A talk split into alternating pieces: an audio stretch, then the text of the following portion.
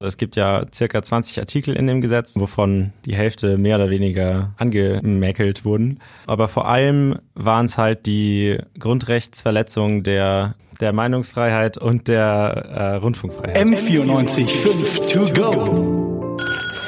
So ist der Eibacker. Na, zum Gleichern. Gestern Vormittag hat das Bayerische Verfassungsgericht entschieden, das Integrationsgesetz der CSU, das 2016 im Landtag beschlossen worden ist, das ist in weiten Teilen verfassungswidrig. Warum das so ist und wie es dazu gekommen ist, darüber reden heute im M945 To Go Podcast Simon Fischer und Lorenz Peiter. Lorenz, erzähl doch mal, warum hat das Gericht denn überhaupt darüber verhandelt? Also nachdem das Gesetz 2016 beschlossen wurde, hat im Jahr 2017 äh, haben die Grünen und die SPD gemeinsam ähm, gegen dieses Gesetz eben geklagt. Und das ist dieses Jahr vor das Gericht gekommen. Und worum geht's in diesem Gesetz eigentlich? Äh, in diesem Gesetz hat die Landesregierung Ziele niedergeschrieben, die sie sich gesetzt haben, wie man Integration besser machen kann und vor allem, wer dabei helfen soll. Okay, also so eine Art Leitfaden, wie sich eben Integration in Bayern gestalten soll. Klingt jetzt eigentlich erstmal ganz gut, dass man so ein geregeltes Integrationsgesetz auch hat. Aber was hat den Grünen und der SPD denn daran jetzt eigentlich nicht gepasst? Also wenn man sich mal das gesamte Gerichtsurteil durchliest, dann hat denen da einiges nicht gepasst. Mhm. Also es gibt ja circa 20 Artikel in dem Gesetz, ähm, wovon die Hälfte mehr oder weniger angemäkelt wurden. Ähm, aber vor allem waren es halt die Grundrechtsverletzungen der, der Meinungsfreiheit und der äh, Rundfunkfreiheit. Und mehr dazu sagen kann noch Gülserin Demirel, äh, die Integrationssprecherin der Grünen im Bayerischen Landtag. Wir haben die äh, Neutralität äh, der Rundfunkanstalten verteidigt, die ja die Leitkultur propagieren sollten. Da hat das Gericht ganz klar gesagt, die Rundfunkanstalten können nicht Sprachrohr des Gesetzgebers sein. Und zum anderen haben wir gesagt, die Meinungsfreiheit werden be beschränkt. Und da hat das Gericht gesagt, dass äh, unterschiedliche Meinungen zu einer Gesellschaft gehören. Was genau meint Demirel denn eigentlich damit, dass die Neutralität der Rundfunkanstalten verletzt worden sei?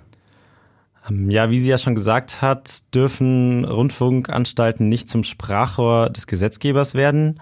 Das heißt, dass vom Staat quasi vorgeschrieben werden würde, zumindest zu einem gewissen Grad, ähm, was die Sender oder äh, Fernsehsender, Radiostationen äh, in ihr Programm packen müssen, um eben okay. diese Leitkultur äh, zu vermitteln.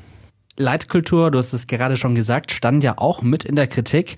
Wie hat das Gericht da entschieden?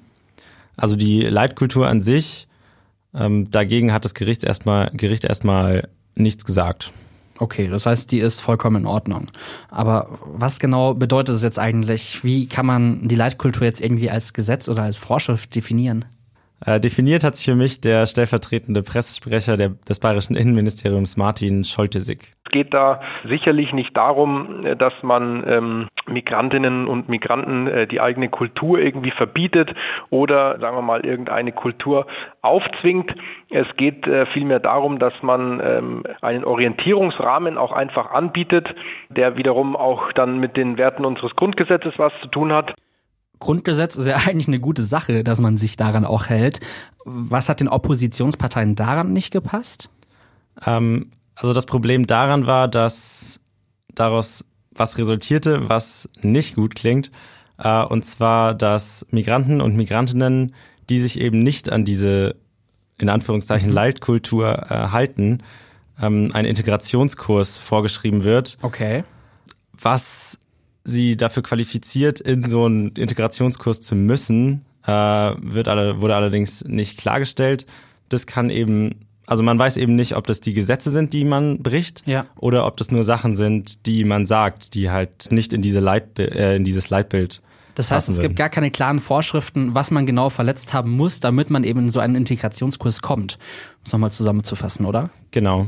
Das wäre quasi ein Eingriff in die Meinungsfreiheit, wenn, wenn es so wäre, dass man mhm. nur Sachen sagen müsste, um in so einen Integrationskurs gehen zu müssen. Also diese Gerichtsentscheidung, die ist ja jetzt durch. Welche Auswirkungen hat das Ganze jetzt? Wird jetzt dieser gesamte Integrationsparagraph, dieses ganze Gesetz ist einfach gestrichen? Ähm, also der Herr Scholtesig, mit dem ich mich unterhalten hat, war da noch so ein bisschen ambivalent und hat gesagt, da wird jetzt erstmal geprüft, was die Gründe für die Entscheidung des Gerichtshofs waren und genaue Verbesserungen oder so hat er mir jetzt noch nicht nennen können.